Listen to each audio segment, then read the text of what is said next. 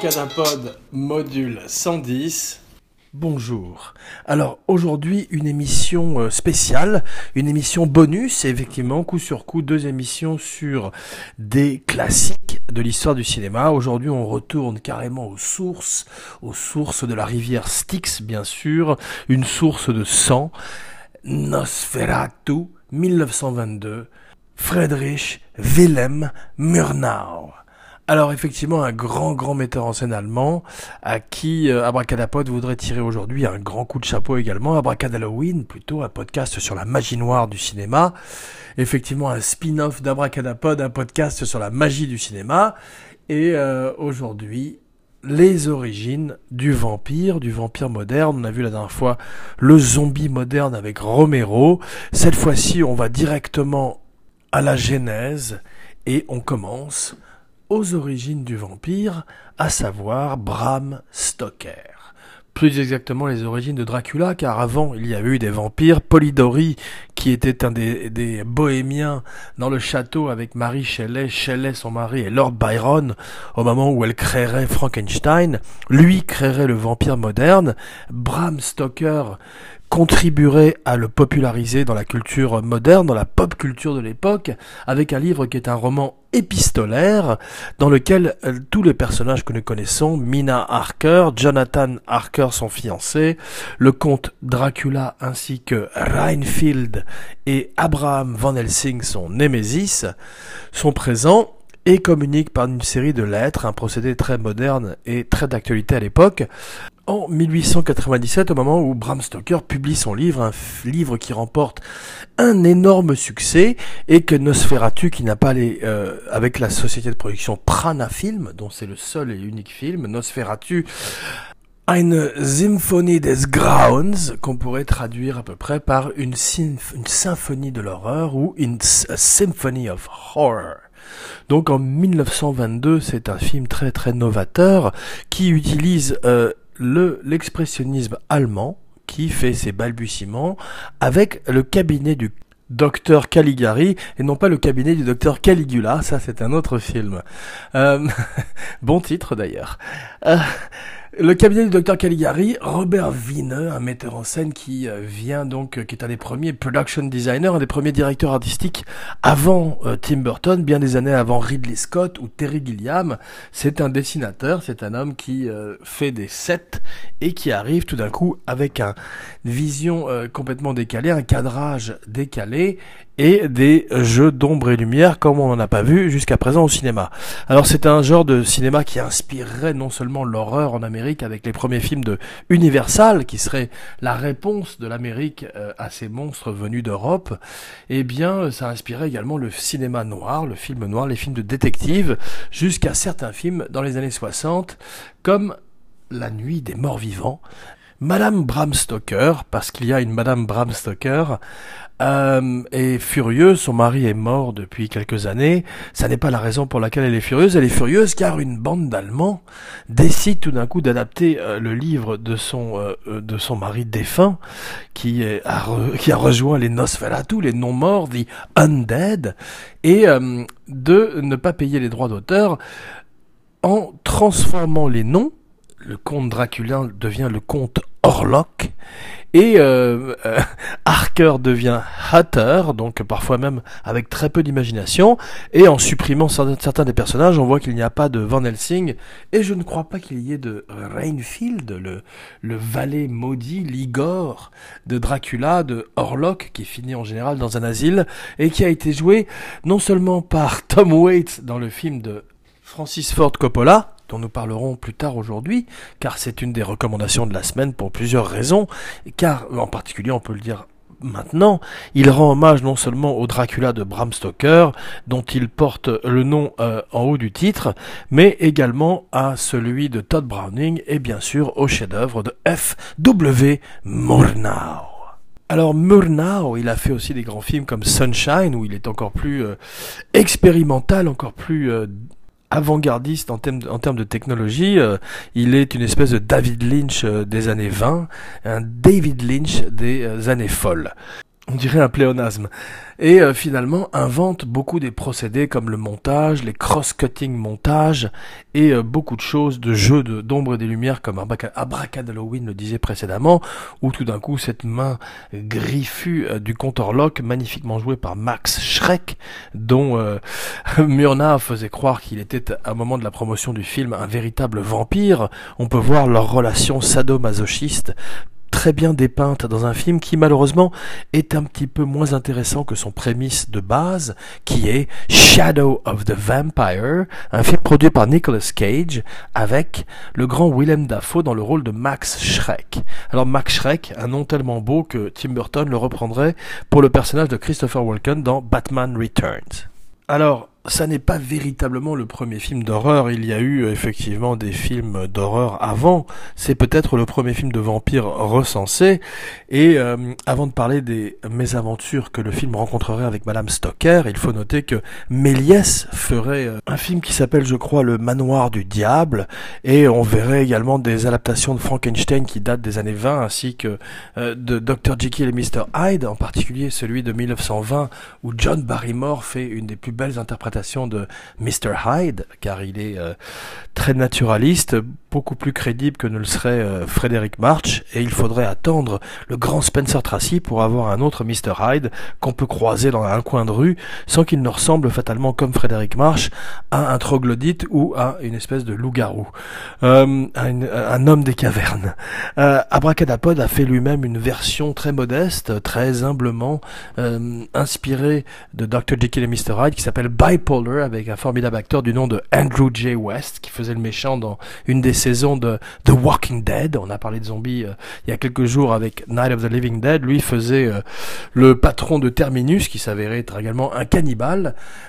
le cannibalisme est très prédominant dans les films de zombies et dans les séries télé également. Et eh bien Andrew J. West euh, joue un personnage à la Norman Bates ou euh, qui s'invente tout d'un coup une double personnalité et qui petit à petit euh, est de plus en plus brillant à la manière d'un Mr. Love dans Dr. Jerry et Mr. Love, deuxième recommandation de la semaine, mais qui petit à petit va se rendre compte que cette personnalité, cette, ce, cet alter ego, son doppelganger, va petit à petit prendre le contrôle de sa vie, d'abord pour le meilleur, puis pour le pire.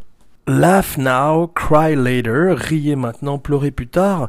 La, la devise des gangs euh, de East LM et qui pourrait être également celle de Gwynplaine, le héros tragique de Victor Hugo. Effectivement, à l'origine des films d'horreur, il y avait également les personnages de Victor Hugo, que ce soit Quasimodo, Gwynplaine.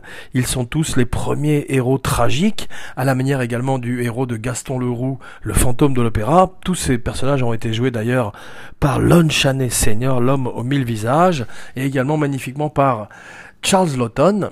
Donc euh, aujourd'hui c'est un hommage à euh, ce cinéma muet, ce cinéma en noir et blanc. C'est la première fois qu'Abracadapod, ou plutôt Abracadalloween, évoque en votre compagnie un film muet et vous en remercie. Donc la suite du podcast sera, muette en hommage à Murnau avec simplement du piano derrière. Non, il faut noter que la, musique est assez belle et que le film a failli ne jamais voir la lumière du jour.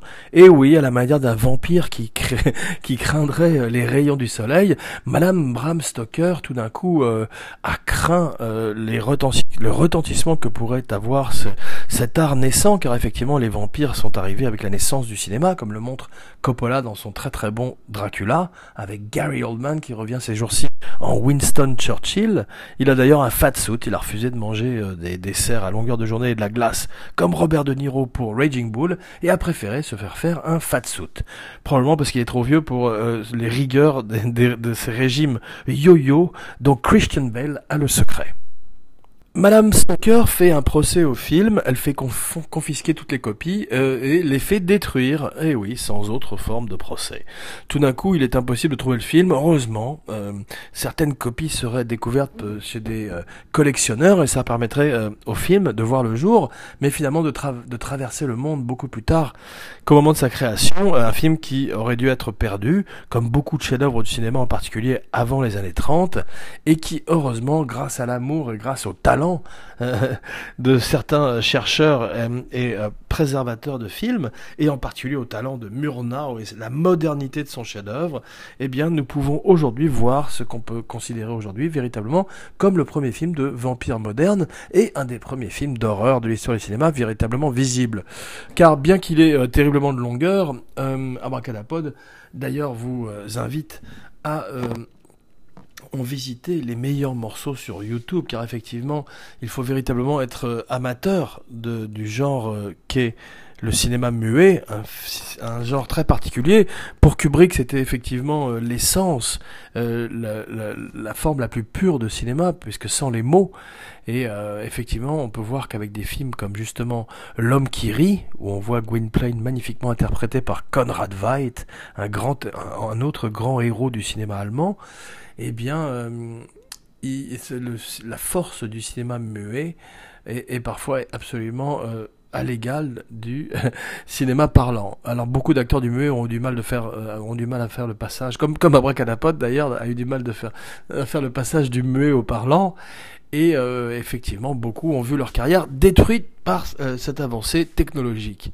Ça a été d'ailleurs le cas de Max Schreck qui était particulièrement extraordinaire dans le film par sa présence physique et la modernité de son maquillage. Alors effectivement, on verrait que par la suite, les, vampires seraient de plus en plus romantiques grâce à Bram Stoker, grâce à l'influence euh, dans les années 70 de Christopher Lee, grâce à tout d'abord Bela Lugosi, le vampire original, le vampire romantique original, et eh bien le comte Orlok, cette dérivation du, de Dracula, qui explique pourquoi Madame Bram Stoker voulait faire brûler toutes les copies, voulait enfoncer un pieu dans le cœur de Murnau, eh bien, euh, est un euh, monstre qui ressemble beaucoup plus à un rongeur. Il voyage d'ailleurs à la manière de Dracula avec des rats dans son cercueil depuis euh, les Carpates, depuis la Transylvanie jusqu'à l'abbaye de Carfax à Londres, ça c'est Dracula. Ce vampire-là voyage en Allemagne, il va à Wisborg, une ville fictive créée par Murnau, mais qui représente l'Allemagne de l'époque et à l'époque la peste était effectivement euh, véhiculé par les rats, ce qu'on a découvert, on a découvert par la suite qu'il n'y avait pas que les rats, que c'était pas les simples, les simples fautifs, mais euh, c'était une des grandes peurs de l'époque, et Orlok avec sa tête de rat, Max Schreck euh, avec un, très grand maquillage à l'époque, avec ces espèces d'incisives qui ne sont pas ces canines que nous retrouverions par la suite, aussi bien dans le Dracula de John Badham, bonsoir Badham, ou Frank Langella, incarne un vampire plus proche de John Travolta dans la, fièvre du samedi soir que de Max Schreck dans Nosferatu. Eine Symphonie des Grauens. Je me lasserai jamais de le dire. Rien que le titre fait peur. Ils sont forts ces Allemands.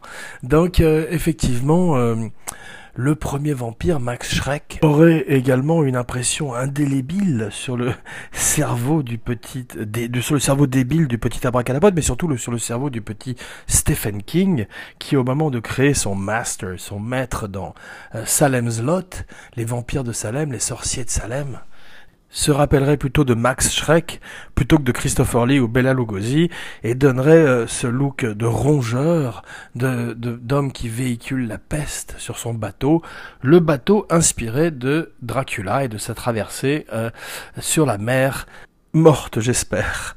Donc, euh, effectivement, le vaisseau dans le roman de Bram Stoker s'appelle le Déméteur. C'est une des grandes partie que malheureusement euh, Coppola a omis dans son dans son film, on voit qu'un livre a été écrit sur le, dernier voyage du Déméter, sur l'histoire d'un marin qui quitte sa femme au petit matin et qui ne sait pas qu'il va faire partie de l'équipage de du bateau qui amène Dracula euh, des Carpates euh, à l'abbaye de Carfax, de Carpates à Carfax, et que c'est son dernier voyage. euh, donc euh, c'est un très beau sujet qui devait être porté au cinéma par le metteur en scène de 30 jours de nuit, un très beau sujet également un petit peu raté euh, au cinéma et qui pour l'instant est dans l'enfer du développement, le bien nommé enfer du développement en cette saison d'Abracadalloween et de Choctobre. Octobre rouge bien sûr quand on parle de vampires et aujourd'hui le papa, le grand papa de tous les vampires, l'aïeul, l'ancêtre Alors la beauté visuelle du film est toujours là, les, images hantent les esprits. Euh, le château du comte Orlok à la fin du film qui, laissé à la décrépitude, reflète euh, son maître disparu en poussière, en cendres à cause de, des, premiers rayons du soleil. L'héroïne est morte. C'est un premier film euh, euh, d'horreur, à la fin ambigu. On a vu effectivement que tout le monde mourait dans la nuit des morts vivants en 1968, les sept personnages principaux.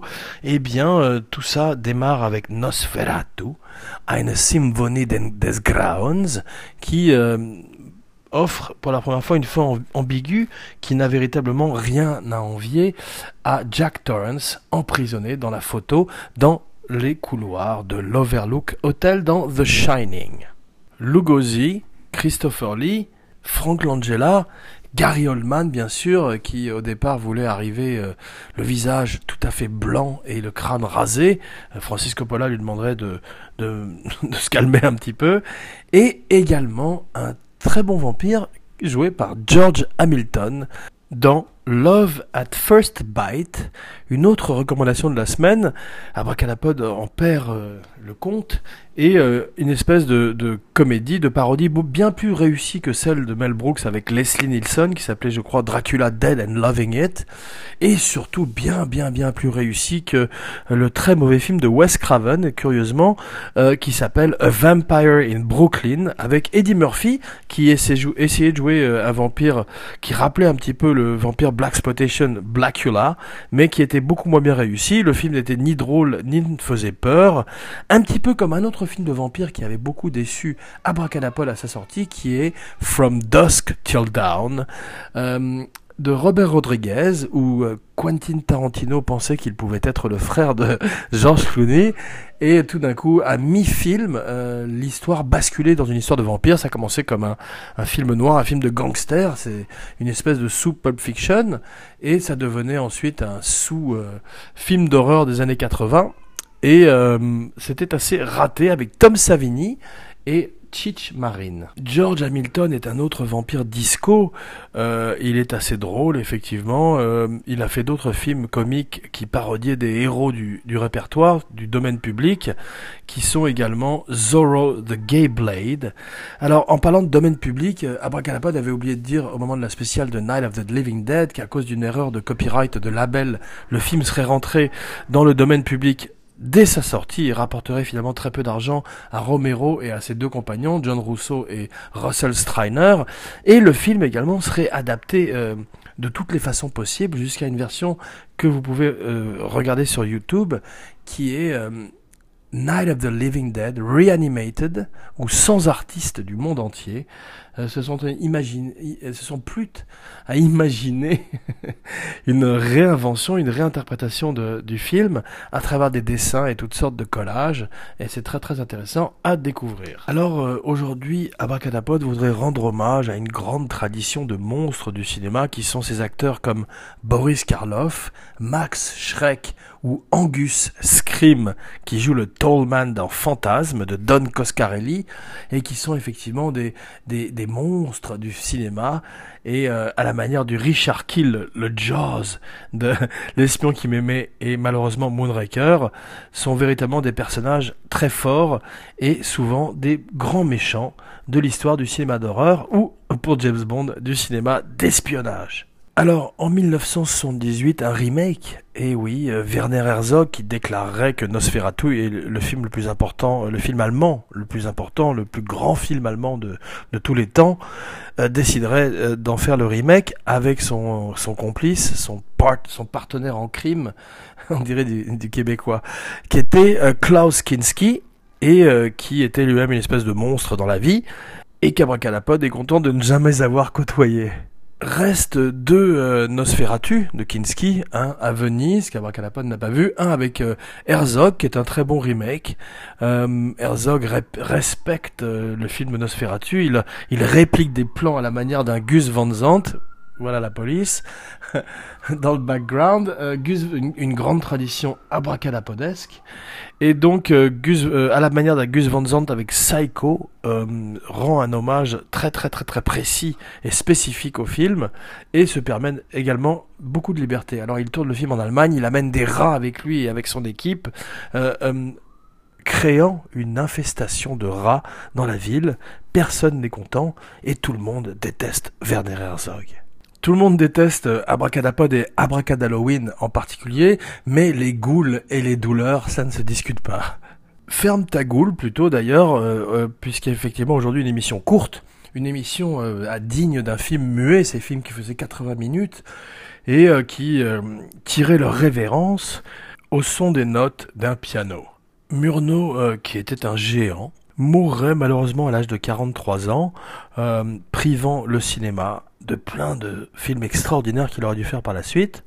Mais il nous laisse The Last Laugh avec le grand Emile Jennings et Sunshine, Nosferatu et beaucoup d'autres films où il prouve avant Fritz Lang, avant Kubrick, avant Max Ophuls, avant David Fincher, qu'il est un, grand créateur, un grand architecte du 7e art. Abracadapod, un podcast sur la magie du cinéma. Alors, Abracadapod et Abracadalloween en particulier aiment bien les films cultes et euh, Nosferatu est également l'ancêtre du film culte. C'est le premier film dont les gens parlent euh, à la manière d'un Frix quelques années plus tard, sans en avoir, l'avoir vu et euh, qui a eu tout d'un coup une espèce de réputation maudite avant même qu'il n'ait pu atteindre le marché qu'il atteindrait plus tard grâce à la vidéo bien sûr et au DVD. Depuis quelques années, les vampires ne font plus peur. Euh, ils appartiennent à Twilight. Maintenant, c'est Twilight, c'est fini. On a eu euh, les vampires d'Abel Ferrara avec The Addiction. On a eu euh, des vampires fantastiques avec Near Dark de Catherine Bigelow.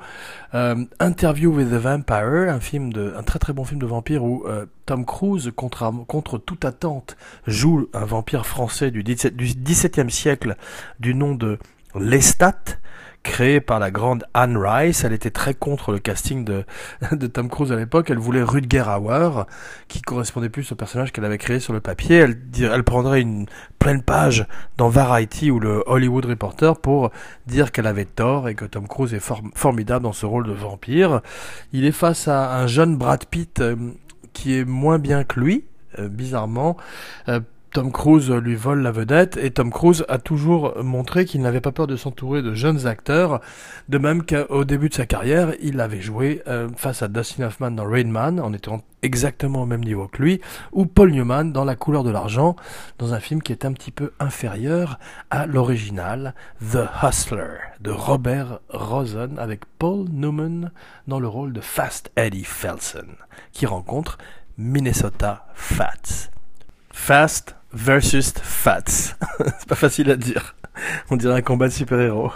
Alors, à l'heure où Bardem euh, ne jouera pas la créature de Frankenstein, ou en tous les cas pas avant quelques années, euh, dans le projet qu'il avait avec euh, Angelina Jolie dans la résurrection du monstre et de sa fiancée pour le film de Bill Condon pour Universal et leur Dark Universe, qui a très mal démarré avec The Mummy et Dracula Untold, qui qui pourra jouer Dracula Aujourd'hui, euh, peu d'acteurs euh, ont euh, la mystique qu'avait un Gary Oldman à l'époque où Francis Coppola l'avait engagé. Il voulait au départ Daniel Day-Lewis. Daniel Day-Lewis a refusé car il avait joué Dracula au théâtre. Dracula est souvent joué au théâtre. Lugosi lui-même l'avait joué au théâtre. Il paraît que la version de Todd Browning espagnole tourné conjointement avec sa version américaine en 1931 est supérieure, eh bien euh, Daniel Day-Lewis avait refusé, permettant à Gary Oldman de créer un des plus beaux rôles de sa carrière. Alors aujourd'hui, véritablement, Abracadapod se pose la question, peu d'acteurs ont le charisme nécessaire, à part peut-être Kate Blanchett. Quel sera euh, l'avenir du vampire, le futur nous le dira, le futur du cinéma d'horreur nous le dira, je l'espère, très vite, et euh, nous offrirons une vision euh, inédite du mythe, un peu ce qu'a essayé de faire Guillermo del Toro avec sa série télé The Strain, tirée de son livre, mais je pense que Blade, d'ailleurs, dont il a fait le Blade 2 qui était moins bien que l'original, était une bonne itération, une bonne incarnation, une bonne réinvention des vampires. Il faut aujourd'hui une nouvelle incarnation d'un des monstres les plus célèbres de l'histoire du cinéma. Rendez-vous dans quelques jours pour Dawn of the Dead, où nous partons euh, faire des courses dans un supermarché avec des zombies. Dedans, l'Amérique euh, obsédée par sa société de consommation, se dévore littéralement elle-même. Et euh, George Romero nous offre son chef-d'œuvre.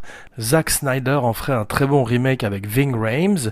D'ailleurs, on annonce pour 2018 un remake de Nosferatu par Roger Eggers, le metteur en scène du très bon The Witch. Donc peut-être que le futur du vampire, c'est son passé avec Nosferatu. Bonne chance à lui pour trouver un acteur aussi charismatique que Max Schreck. Jean Weber, signing off.